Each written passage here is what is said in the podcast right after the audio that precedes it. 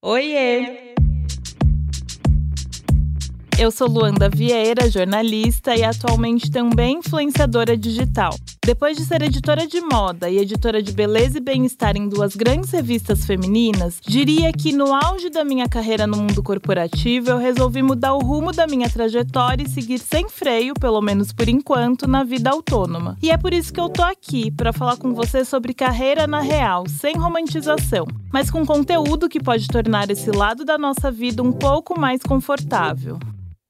E hoje eu tô aqui para falar do corre dela, Joyce Bert, arquiteta urbanista, escritora, curadora e psicanalista. O corre delas. O Corre Delas é uma produção da Óbvias. Escute também Rádio Endorfina e Bom Dia Óbvias. Joyce, que honra ter você aqui hoje, sério. Honra é minha, agradeço muito o convite. Acho a proposta desse podcast extremamente relevante, é, sobretudo porque é, eu acho que a vida profissional de ninguém é, é fácil, né? Exatamente. E a gente enxerga a vida do outro a partir né, de, um, Uhum. de um lugar já mais confortável, se espelha e se referencia. É, mas é sempre bom a gente saber como é que a coisa se desenvolveu Exatamente. é aquela, aquele velho ditado, né? Todo mundo vê as pingas que eu bebo, mas ninguém vê os tombos que eu levo. Então, Total, é total isso. E eu acho que, principalmente em tempos de redes sociais, a gente se compara o tempo inteiro, né? Você olha e você fala, putz, por que que eu não tô ali? O que que essa pessoa fez pra estar nesse lugar e eu não tô? Eu não sou boa, enfim. Então, é realmente muito importante a gente falar sobre trajetória de um prisma verdadeiro, né? Exatamente, honesto, né? Tipo, olha, levamos vários tombos até chegar em certos lugares. Sim, exatamente. Eu queria começar perguntando para você, quando a gente fala sobre arquitetura e urbanismo, o que, que a gente está falando exatamente? Por que, que é uma profissão social? Olha, é muito legal a pergunta. Quando a gente está falando de arquitetura e urbanismo, é, grosso modo, a gente está falando de vida. Hum, É, porque faz parte, né, da, da, da nossa vida, os locais onde a gente vive, estabelece, se estabelece, trabalha, constrói laços, permanece, né? Nós estamos sempre dentro de algum ambiente. Quando a gente fala em arquitetura, é isso, né? É, Socialmente falando, é aquele trabalho daquela pessoa que precisa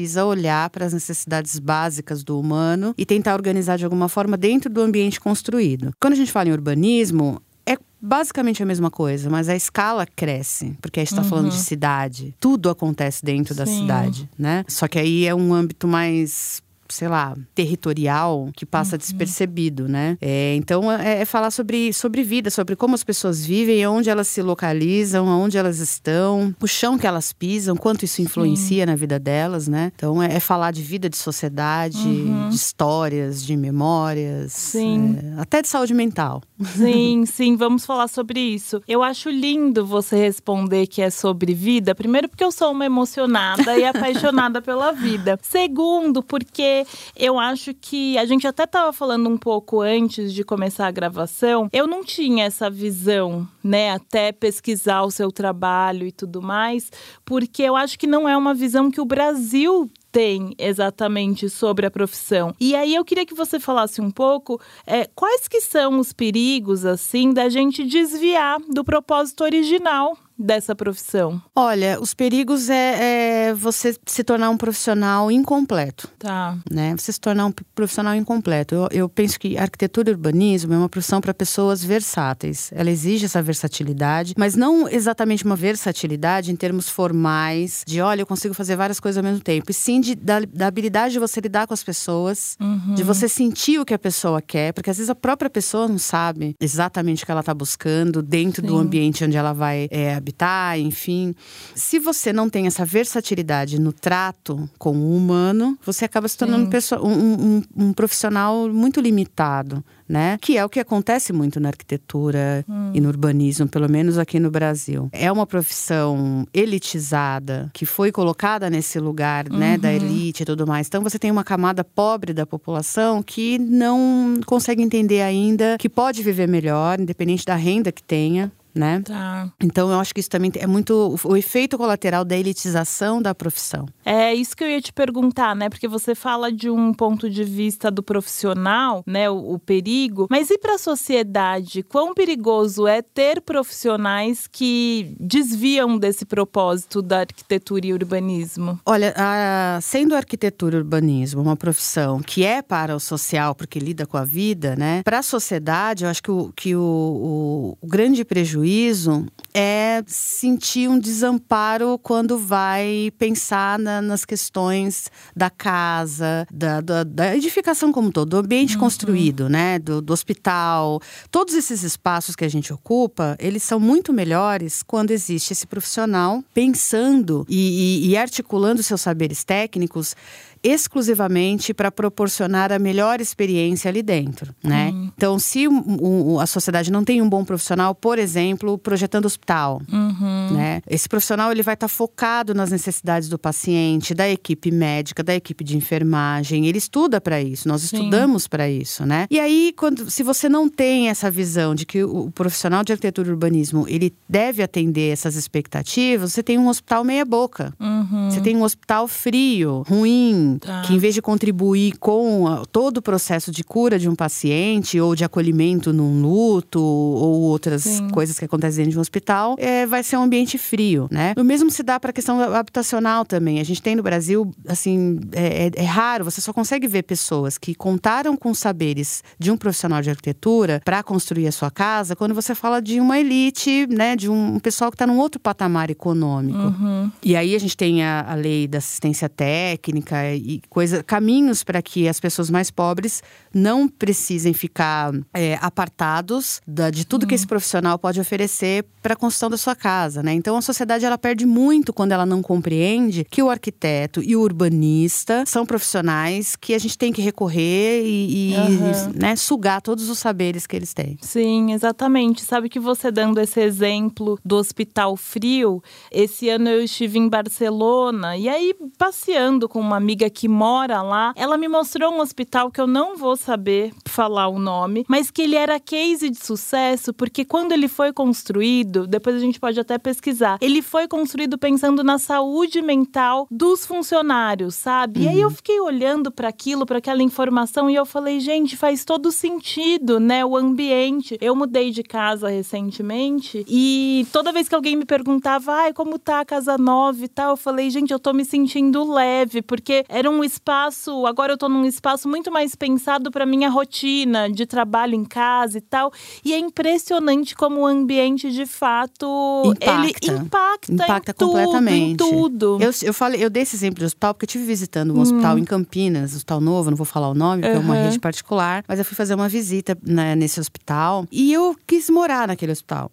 Eu falei, olha, é, então... a pessoa tá doente, é, lógico, o hospital não é um lugar que você recorre para uhum. passar férias, mas a experiência que, que os pacientes vão ter da, naquele ambiente é outra, sim, né? Alivia sim. muito os processos que ele vai ter que enfrentar na permanência daquele espaço, né? Exato, que já é um ambiente tão desagradável, Exatamente. né? Por si só, pela Exatamente. circunstância. E tem uma outra coisa que me chama muita atenção, é que a arquitetura é uma, é uma profissão muito antiga, sim, né? E ela está completamente relacionada à diversidade e inclusão, que é um assunto que, se for parar para ver, a gente discute com mais frequência e espaço, assim cinco anos. Então é muito doido pensar o quanto sempre esteve relacionado, mas escolhemos, né, entre aspas, não estou falando de mim nem de você, mas escolhemos não olhar para esse viés, né? Exatamente. E assim, é, eu penso que o Brasil é um país que tem um problema muito sério de identidade, Sim. né? Por isso que eu gosto muito dos autores, dos pensadores decoloniais, porque eu acho importante que, que a gente, em algum momento da história, pare e pense em si enquanto enquanto nação dentro de uma perspectiva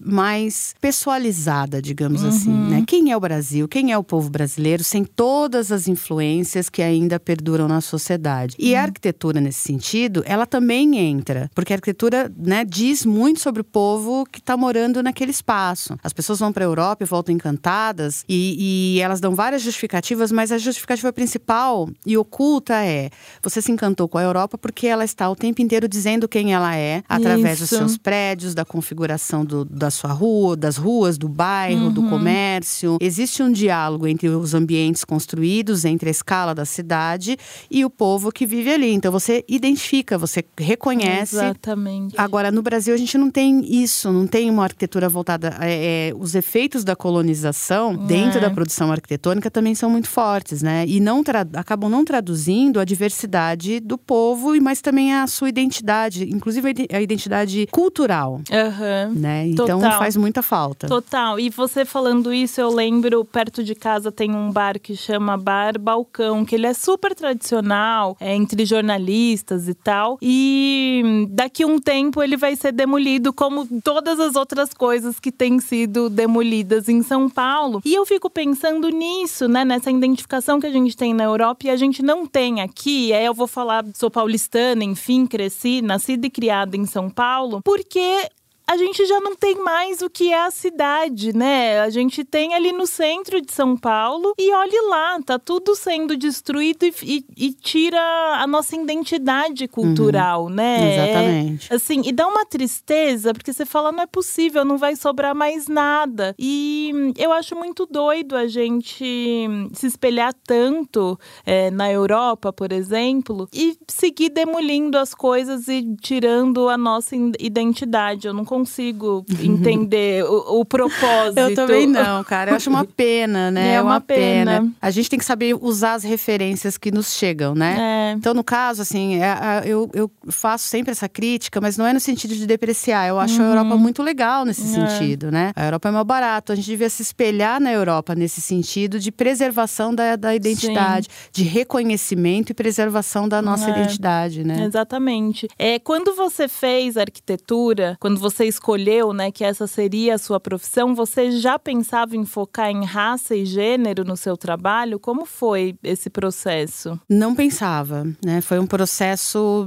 é, lento. Na verdade, foi espontâneo, assim, não foi nada planejado também, uhum. né? Eu sempre tive por hábito buscar o, o que era parecido com a minha vivência, com tá. a minha existência. Eu não rejeito nenhuma, enfim, nenhuma existência, nenhuma manifestação cultural, artística e tudo mais, mas mas eu sempre sinto, senti ao longo da vida e sinto a necessidade de estar, de alguma forma, conectada com aqueles que estão mais próximos daquilo que eu vivo. Sim. Né? Eu já tinha todo um encaminhamento crítico para a questão racial, para a questão da mulher. Tá. E de repente a arquitetura veio me trazendo alguns insights que foram amadurecendo. Né? Eu acho que o estopim disso foi quando eu identifiquei em Lélia Gonzalez uma crítica a isso, né? Uhum. Que é muito clara, porque ela diz é, é, claramente que existe uma diferença na habitação da pessoa preta, é, que existe uma diferença, é, de, enfim, de configuração do espaço, das cidades. E eu, e eu falo, olha, é um incômodo que eu tinha e que eu nunca, não tinha conseguido ainda articular e, e nomear. A partir daí eu olho mais para esse lado, uhum. né? Muita influência de Lélia Gonzalez Não, Lélia e do Milton é Santos, que, que era né, um geógrafo, aí já era uma pessoa mais direcionada para isso, né? uhum. né? E aí eu fui mapeando, né? Tentando compreender, porque é um, um, um, a discussão sobre urbanismo, sobre cidades, sobre arquitetura, não é nova no Brasil. Nós temos profissionais altamente gabaritados, uhum. incríveis. Eu tenho várias referências de arquitetos, urbanistas, brasileiros, brasileiras, né? uhum. Que são sensacionais. Agora, essa coisa é, é, de assumir o debate racial dentro dessa profissão, isso é novo. Sim. Isso veio com o, o boom que as redes proporcionaram para ecoar certas vozes. Então, uhum. hoje em dia, se eu penso numa arquiteta preta, eu já tenho outras referências. Uhum. Tem outras pessoas aí que eu já, opa, não estou sozinha. Sim. Né? Mas foi um caminho que também é, é como se a gente fosse. Eu me sinto assim, é, fazendo parte de uma geração que abriu esse caminho de discussão. Sim. Né? Meteu o pé na porta da arquitetura uhum. brasileira para falar sobre as questões do negro, da mulher, né? E outras que vêm junto, porque, né, ser Sim. mulher e negra, a gente está o tempo inteiro é. falando com a sociedade toda. Com né? certeza. E como é ser mulher na sua profissão? É bem complicado. É bem complicado. A gente é maioria dentro da profissão, né? Uhum. De acordo com os números do, do conselho. É, nós somos maioria, assim, folgada dentro da profissão profissão, Tá. mas nas colocações principais nós somos minoria, né? Uhum. Às vezes a gente tá nos debates, a gente fala assim, minorias, nós somos minorias, as pessoas acham que a gente tá falando de minoria quantitativa, né? Uhum. A gente tá falando de minoria social, nós somos É. maioria, mas a gente, no, acesso, nós somos minoria. É. Né? Então, se, se você sair e perguntar para os populares aí, fala o nome de um grande arquiteto, é muito provável que todo mundo lembre do Oscar Niemeyer. E tem que continuar lembrando, porque ele foi Uhum. Sim. o cara, né? Mas por que que a gente não teve uma, é, uma mulher na ponta da língua do povo? Sim. Né? A gente teve Lina Bobardi, a gente teve Rosa Clias Uhum. é, e, e outras que acabaram sendo apagadas pela história, mas que fizeram trabalhos importantes. Ninguém fala do Tebas, ninguém fala de arquitetos negros, Uhum. né? Que, que foram atuantes, é, né? Os Rebouças e outras figuras, Enedina, é, enfim, outras figuras negras que estavam ali também produzindo ou influenciando nessa profissão de alguma forma, né? Sim. Então é bem complicado porque você tem um acesso restrito. Quando você é uma mulher branca, você até entra, mas também lá dentro você é, É. cerceada na sua capacidade, né? Tem aquela coisa ainda da mulher arquiteta é a mulher decoradora. É, exatamente. Então ainda é assim. Agora a negritude nem entrar muitas vezes consegue. Sim, e você falou um pouco antes sobre você fazer parte dessa geração que meteu o pé na porta, enfim, e trouxe a discussão de raça e gênero, mas sobretudo sobre raça para arquitetura. Como é para você ser essa pessoa? Olha, é uma honra, mas também é uma grande responsabilidade, né? Sim. Porque eu, eu recebo contato assim de muitas mulheres, muitas meninas e meninos pretos que mandam mensagem: Olha, eu quis fazer arquitetura depois que eu te conheci, eu vi você falando não sei aonde, e eu achei muito legal e tal. Então é uma coisa bacana fazer é, parte disso, né? É, Sim. eu sei que eu não sou única, não estou sozinha, mas não é um lugar que eu também planejei estar.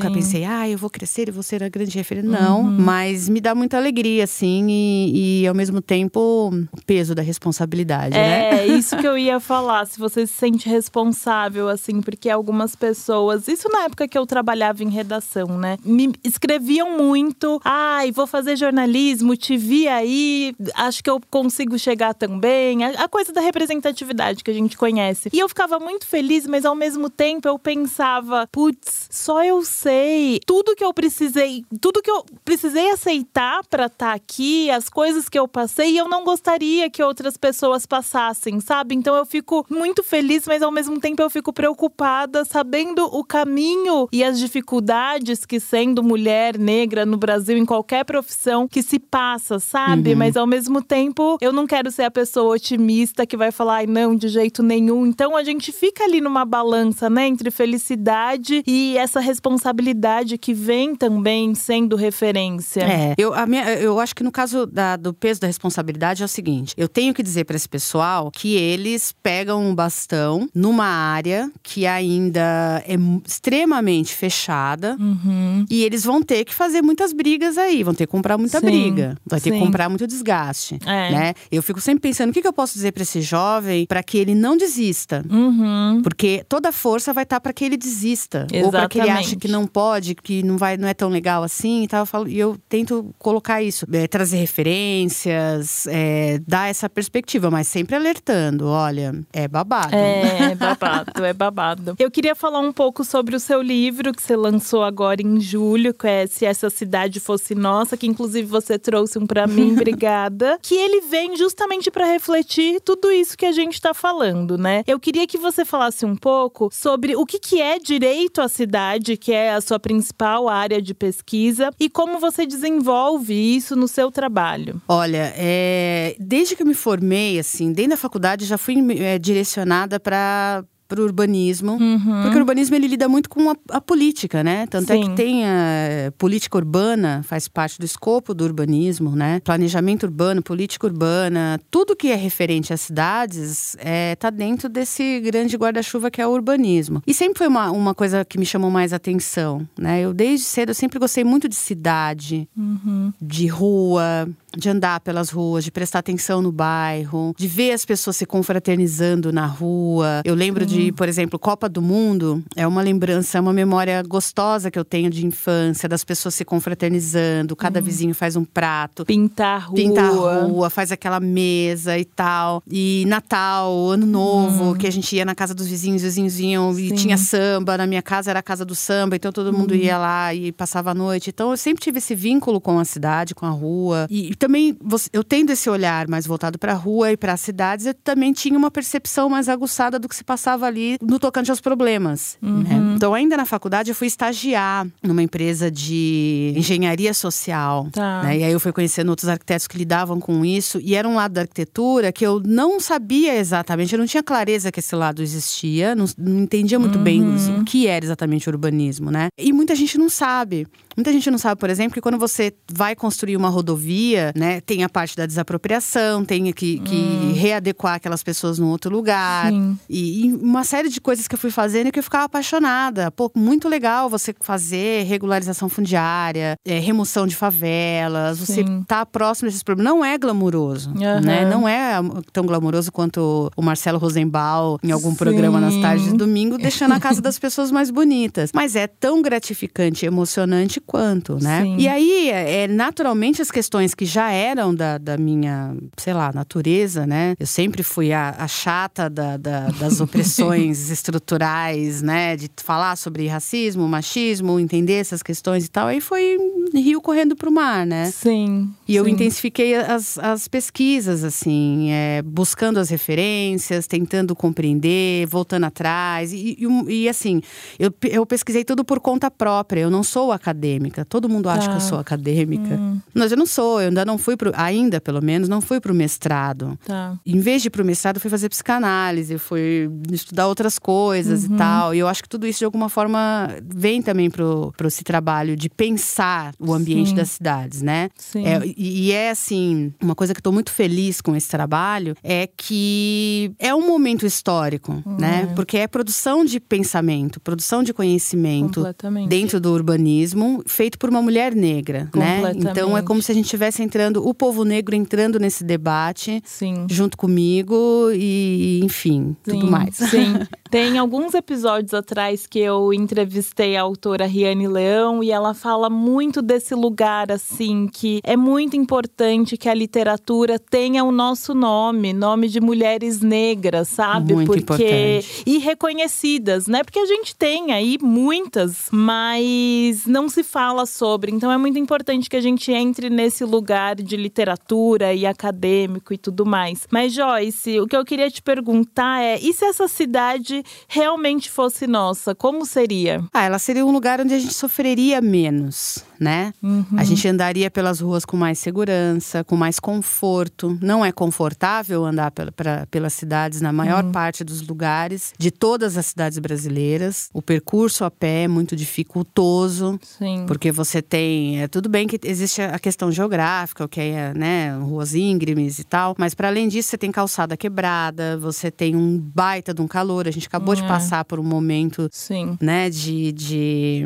uma disfunção aí do- da temperatura que fez um baita de um calor. Agora, as cidades poderiam ter- estar num conforto maior se a gente tivesse arborização, por exemplo. Uhum. Né? A gente não tem. Se você, dependendo do bairro onde você está, se é um bairro de É. classe média alta, você tem mais árvores. Agora, a periferia não. Então, contribui com o calor. É. né? A gente teria, a nós mulheres, a gente não se preocuparia com assédio. Hum. Nós, negritude, não nos preocuparíamos com a abordagem violenta da polícia. Né? A gente não veria, por exemplo, morador em situação de rua, não existiria, né? Nossa, E- essa cidade é um sonho. Não é? É um um sonho. sonho- um E é um sonho sonho, é um possível. sonho possível. É. É um sonho possível. Eu, eu penso que não dá pra realizar nada se você não, não lança uma utopia. Uhum, né? Você tem exatamente. que trabalhar com as utopias. Eu fiz a- uma palestra o ano passado, na abertura da Bienal de Arquitetura, É. aqui de São Paulo, e no final eu apresentei um, um- um arquiteto, mas também que é artista plástico e que constrói, eu não lembro o nome dele, mas ele é, se não me engano, nigeriano. E ele fazia esculturas de cidade, né? E era uma coisa que me Ah. remeteu muito àquele desenho dos Jetsons. Aham. Tinha um toque futurista Sim. e tal. E eu achei mó barato. Eu falei, é, é- isso não é uma cidade, mas é uma representação que nos serve como sonho. Se a gente não sonhar, a gente sequer vai pensar em realizar, né? Exatamente, exatamente. E acho que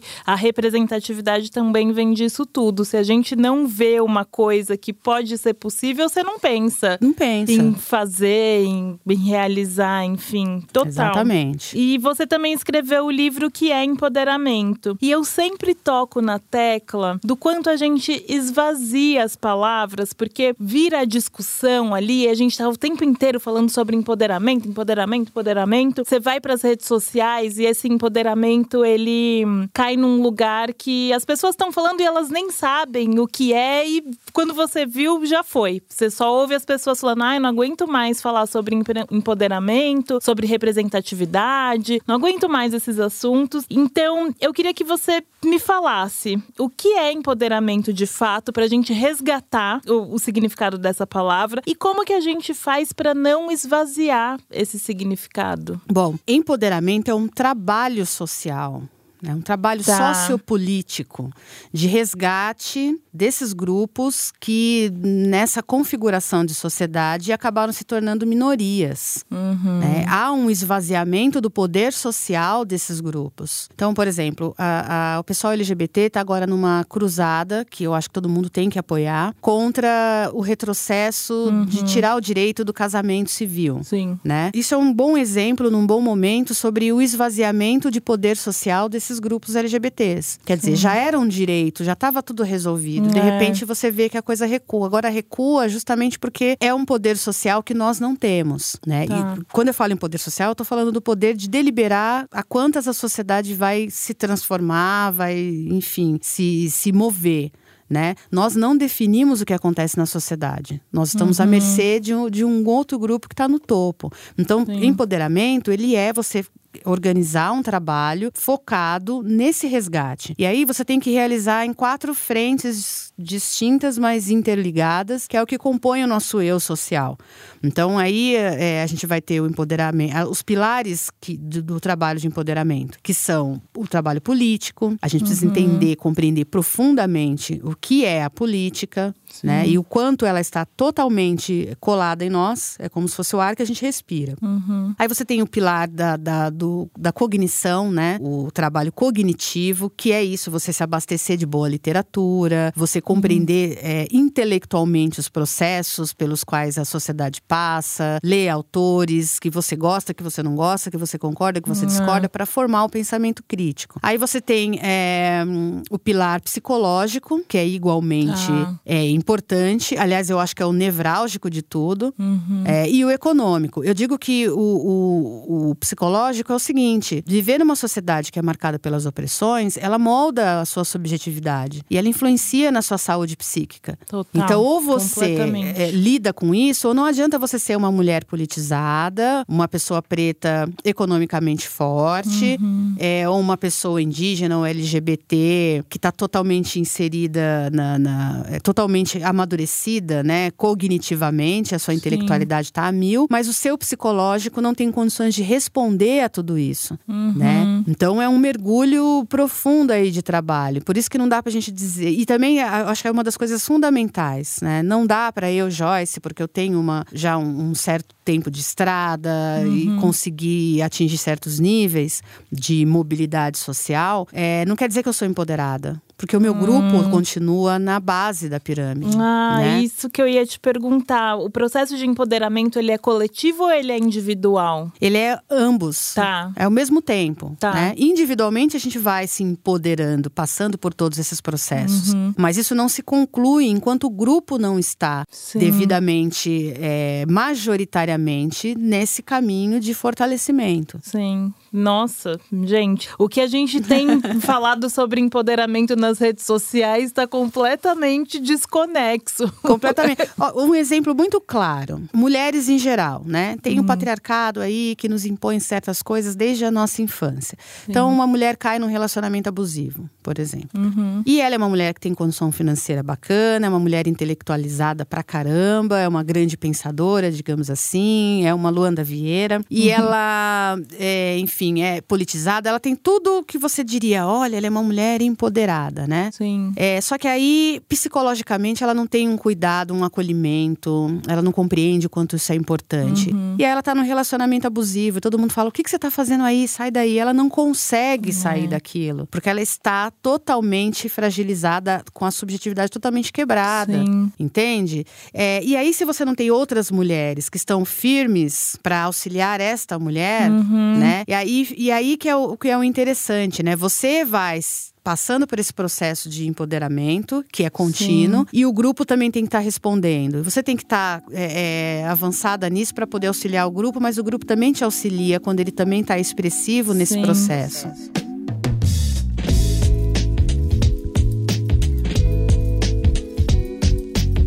Nossa, eu lembrei também de um episódio que a Larissa Luz veio e ela falou o quanto a gente tem que tomar o cuidado com as armadilhas da sociedade. ahn, em relação aos grupos, de fato, porque às vezes, sei lá, vou falar pela população negra, às vezes a gente cai na armadilha de ficar brigando entre a gente enquanto alguém tá se fortalecendo com isso, né? E eu acho que o empoderamento ele vem muito nesse lugar do quanto a gente, enquanto comunidade, precisa se unir, ainda que com opiniões diferentes, ainda com, que, com realidades diferentes, o quanto é importante estarmos unidos, né, para conseguir avançar. E o empoderamento discute também as relações de poder na sociedade, né? Então, Sim. o que, que a gente entende por poder? Porque também as pessoas muitas vezes vão para um lado de achar que empoderamento é você é, inverter o- os polos de opressão, inverter a pirâmide Uhum. social. Então, se hoje são os homens que estão acima, os homens brancos, não sei o quê, então eu vou virar de ponta cabeça para quem tá na base. E não é assim que funciona. A gente tem que lutar para ter relações lineares. Agora, para a gente ter relações lineares, a gente tem que ter uma outra ideia de poder. O poder que a gente conhece, tal qual a gente conhece, ele, é, ele foi feito para oprimir. Entendeu? Então, quando eu, né, tô numa uma posição de poder com essa mentalidade, eu vou puxar o seu tapete. Sim. Eu vou eh, contribuir para sua queda ou para desmobilizar você de alguma forma, para te fragilizar de uma forma, porque você de repente não usa o turbante que eu acho legal, ou porque você se casou com uma pessoa de outra cor, e- ou porque você não é. E tem um exemplo muito legal que é na série do Will Smith, O Maluco no Pedaço, Tá. que é o, o, o episódio que eles vão lá fazer tudo para tentar entrar na fraternidade. E aí um rapaz negro que tá lá, que é um dos chefes, né, ele implica com o Calton, porque o Calton era um mauricinho, ele tá fora daquele Hum, padrão do tá. negro, Aham. né, hip hop e tal, não sei o Sim. quê. Ele é outra história. E aí ele acaba sendo excluído. Eu acho que isso é um bom exemplo, É, né? total. A fala dele naquele episódio ali é, foi bem emocionante, e sobretudo para quem se identifica, não exatamente como o Calton, mas que sempre teve de, no- um lado diferente daquela militância mais formal, né? Sim. Mais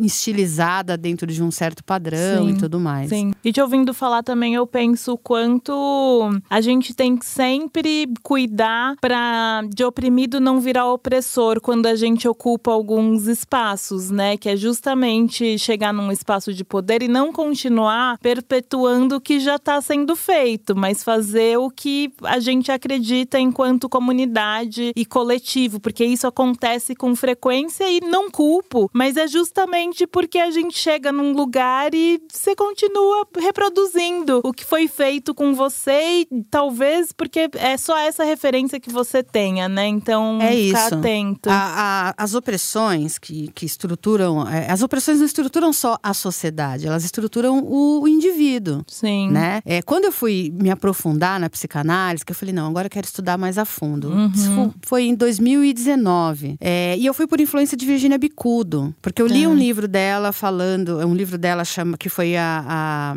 dissertação de mestrado dela, que acabou virando um livro, a dissertação de mestrado dela como socióloga, né? Uhum. Que é Pretos e Pardos na São Paulo de 1920. Tá. E ela está analisando as relações entre pessoas negras, né? E aí eu fui pesquisando Virginia Bicudo, aprendendo um pouco mais sobre ela, fiquei muito apaixonada. Ela com certeza foi uma mulher incrível, uma mulher negra, de pele mais clara. Uhum. E aí a Virginia Bicudo fala uma coisa muito interessante. Ela fala que ela foi estudar sociologia para entender as dinâmicas do lugar social que ela ocupa, sendo uma mulher negra, mestiça, né? Então é Tá. negra demais para ser branca e branca Aham. demais para ser negra. E ela foi tentar entender isso. Depois ela foi fazer psicanálise para poder curar algumas feridas e compreender outros processos que também acabam influenciando nessa nesse lugar social que ela ocupava, né? E é isso. Você, é, as opressões elas estruturam a sociedade, mas também o indivíduo.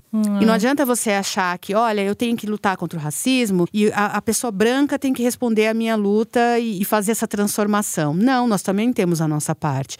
Todo oprimido, seja LGBT, mulher, negritude, indígena, nós também temos que tirar de dentro da gente muita coisa Sim. que a gente assimilou e, e- e vai reproduzindo, É, né? E, é. Então o caminho é esse também, né? É. Numa sociedade moldada pelas opressões, todo mundo tem trabalho a fazer. Exatamente, exatamente. E a gente falando sobre livro, eu queria saber como que você iniciou nesse caminho da escrita para ser escritora. Eu acho que a, ser é, eu acho que a escrita, né? Escritora é a minha profissão principal e minha vocação primeira, assim. Porque eu escrevo desde os oito anos de idade. Olha. É, eu lembro que eu ganhei um diáriozinho de uma tia minha que infelizmente já é falecida e ela deu presente pra toda a criançada e pra mim ela deu um diáriozinho que Tá. vinha era todo bonitinho, era o tempo de papel de carta, então ele vinha com uma caneta e tudo. E eu acho que se eu fosse uma criança normal, eu teria odiado aquilo, Sim. né? Falou, "Ô, fulano ganhou uma boneca, outro É. ganhou uma bola, outro... e eu amei. Na hora eu abri, tinha chave e tudo. E isso que eu cadeadinho. cadeadinho. Eu falei, eu posso escrever tudo que eu quiser e trancar que ninguém, vai Ninguém poder vai ler.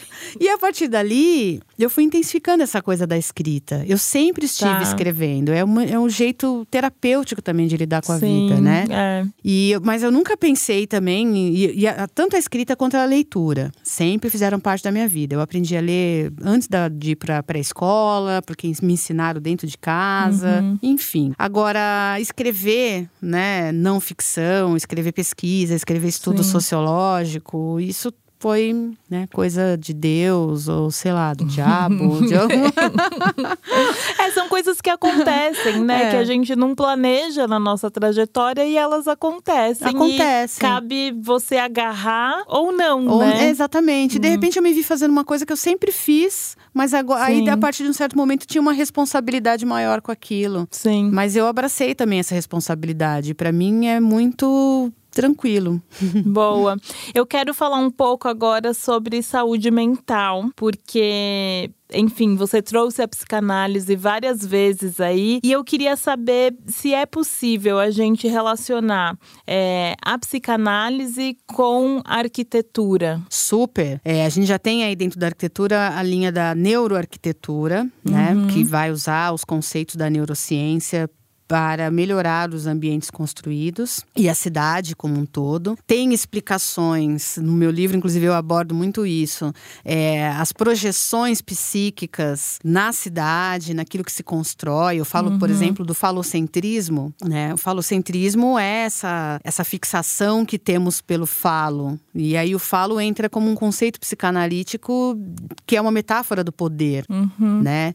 E, e eu vou fazendo toda uma construção é, por trás disso. E tem a psicanálise propriamente dita, analisando a arquitetura, é, porque a arquitetura é simbólica, né? Ela Aham. lida muito com símbolos. E, e aí a psicanálise é a especialista em ler os símbolos e, e entender como é que, que aqueles símbolos estão conectados com o que nós temos no nosso inconsciente, né? Então, super tem a ver, assim. Aliás, a psicanálise tem a ver com tudo, né? É, isso que eu ia falar. Como que a psicanálise ela é, aparece na sua vida, assim, o que mudou na sua vida, na sua trajetória profissional, enfim, na Joyce, desde que a psicanálise entrou na sua vida? Você sabe que a primeira vez que eu soube que existia psicanálise no mundo, eu tinha 14 anos. Olha! E eu fui muito rata de biblioteca e eu sou uma pessoa muito curiosa. E eu vi um livro do Freud, não sabia que, né, ninguém na minha casa falava sobre isso, Uhum. ninguém ao meu redor falava sobre isso. Peguei, comecei a ler, falei, putz, difícil pra caramba isso daqui.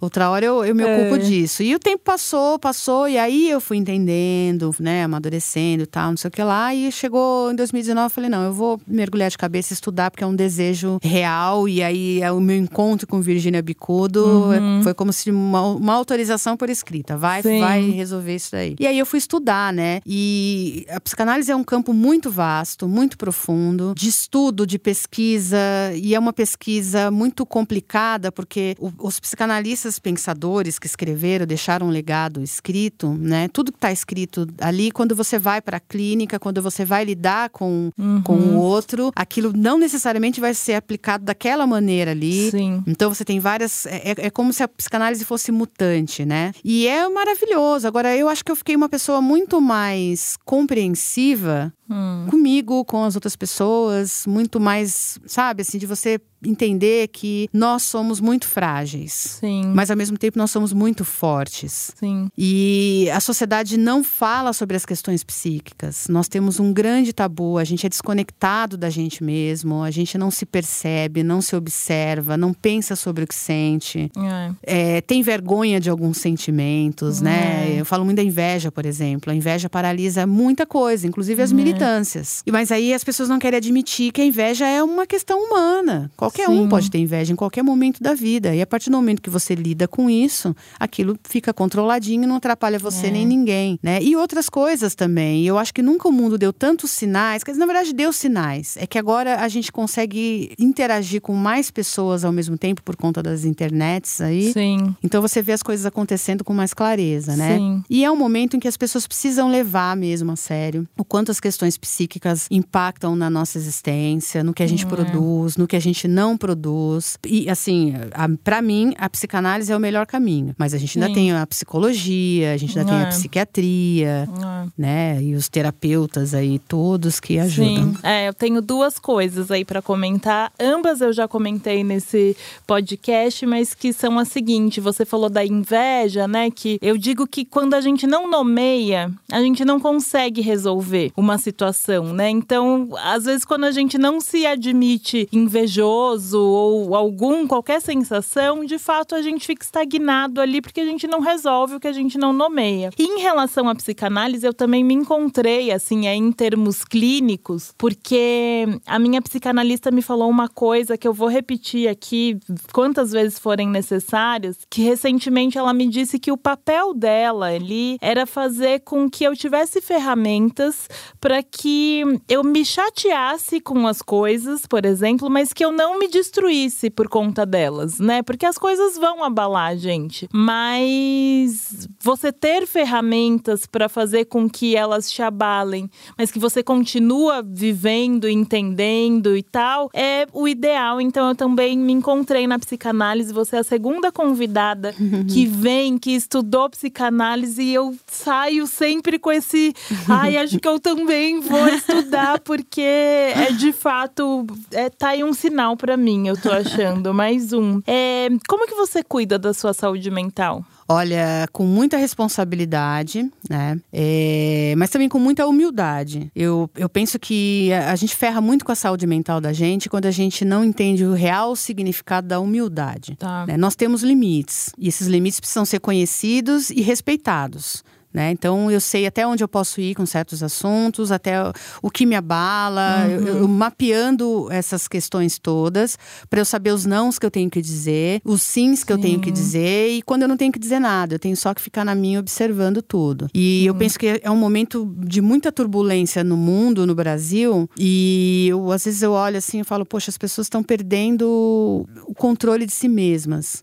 Eu, eu acho que é bem perigoso os números de depressão, dos transtornos, ao mesmo tempo que nós temos muitas é, informações circulando, nem tudo é, é, é válido. E se você não está minimamente equilibrado, você vai assimilando tudo, absorvendo tudo, e aquilo Sim. vai piorando ao invés de ajudar. Sim. Né? Então eu cuido da minha saúde mental assim, é, me respeitando, respeitando os meus limites. É, não essa coisa que você falou logo no começo da comparação, uhum. de você estar tá se comparando. Sim. Né? Não, o meu caminho é um, cada um tem o é. Seu caminho. Autoconhecimento é autoconhecimento, tudo, né? É. E o autoconhecimento é tudo, mas ao mesmo tempo ele nem é tão importante assim, né? É. É... Fale mais sobre isso, porque eu, eu sou a defensora do autoconhecimento. O, o, autoconhecimento, ele é importante, mas a gente não pode colocá-lo também num, num patamar de uma necessidade fundamental. Porque você tá. é um, uma pessoa que nasceu de um jeito e vai morrer de outro. Sim. Então você está num processo transforma. contínuo. Então, o que você autoconheceu uhum. sobre si própria ontem, sei Sim. lá, uma semana pode não fazer mais sentido. Sim. E aí, num certo momento, você pode falar assim: pô, eu não estou me dedicando ao meu autoconhecimento. Não, é que você vai mudando, você está mudando. Total. E, e eu vejo que as pessoas estão paradas nessa coisa do autoconhecimento e não se permitindo entender que elas vão mudando, Sim, né? Total. É, a gente está sendo o tempo inteiro atravessado por uma série de coisas e isso vai mexendo com a gente e tem que dar espaço para a gente expandir. É. Né? Eu acho que autoconhecimento é importante, mas também é importante a gente ter a noção de que a gente não para. Nós Exatamente. Estamos sim, em estado de expansão sim. constante. Mudar de opinião, conhecer é, outras atrás, coisas. Não é. gosto. Eu queria isso, agora não quero mais. Sim, eu achava isso muito bacana, agora não acho mais. Ou eu não achava isso legal e agora eu acho. A gente precisa se dar liberdades dentro do, da, dos limites que a sociedade estabelece, porque uhum. nós nunca somos totalmente livres. A gente precisa se dar liberdade de se mover. Sim. Né? A gente é cheio de amarra, cheio de aprisionamento. Isso deturpa tudo. Eu tenho visto a turma falar muito sobre traição aí foi traído, Nossa, aí não sei o quê. E aí é. você vê um monte de jovem dando umas opiniões totalmente moralistas e equivocadas com relação a isso. Mas eu acho que isso é tudo porque a gente tá nas caixinhas. É. E aí você fica preso ali naquelas caixinhas e, e enfim, uma série de problemas, cara. Total. A gente podia ficar a noite então, inteira. É, aqui. falando sobre isso. Para finalizar, a gente sempre faz um bate-bola, jogo rápido. Vamos lá. Sua família entende o que você faz? Entende. O que, que é liberdade para você? Poxa.